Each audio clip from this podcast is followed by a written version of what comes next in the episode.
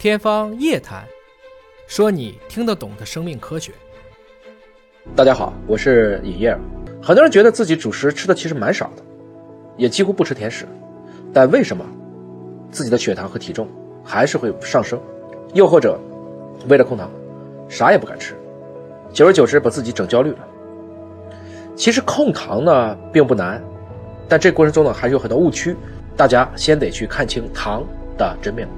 糖类在化学上，特别是生物化学上，有一个大家比较熟悉的名字，叫做碳水化合物，它是人体所必需的三大宏量营养素之一。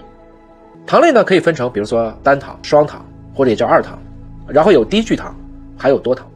那我们说起控糖，我们要控制摄入的，其实从科学的意义上讲，最重要的。是游离糖，游离糖就包括了刚才说到的单糖和双糖，也包括在食品工艺当中常用的麦芽糖浆、葡萄糖浆、果葡糖浆等等。此外，还包括了像蜂蜜啊、果汁啊、糖浆啊、水果浓缩物里面本身含有的糖。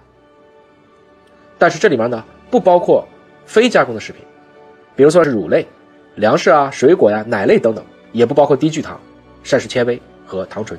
世界卫生组织发布的有关成年人和儿童糖摄入的指南呢，其中强烈推荐人们终生限制游离糖的摄入量。无论是成年人还是儿童，都建议把游离糖的摄入量限制在每天总能量的，记住这个数啊，百分之十以下，最好呢限制在百分之五以下。那这个是个相对值，具体是多少？我们可以看一下膳食指南。比如说成年人每日糖摄入量要少于二十五克，高糖饮食。其实对机体的危害是很大的，所幸你也发现对糖上瘾呢是可以逆转的。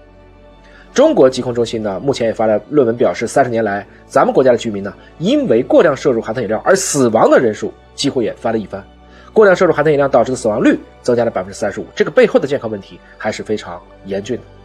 如果您爱好甜食，还请尽量的减少对甜味的依赖，可以选择比如说喝淡茶、白开水、花茶。零嘴儿可以吃点水果、无添加糖的果干，这不仅仅有利于减重，有利于重建您的饮食习惯，对于我们控制血糖、血脂、心脑血管的风险方面都有很好的保护。这事儿不难吧？让我们一起做起来吧。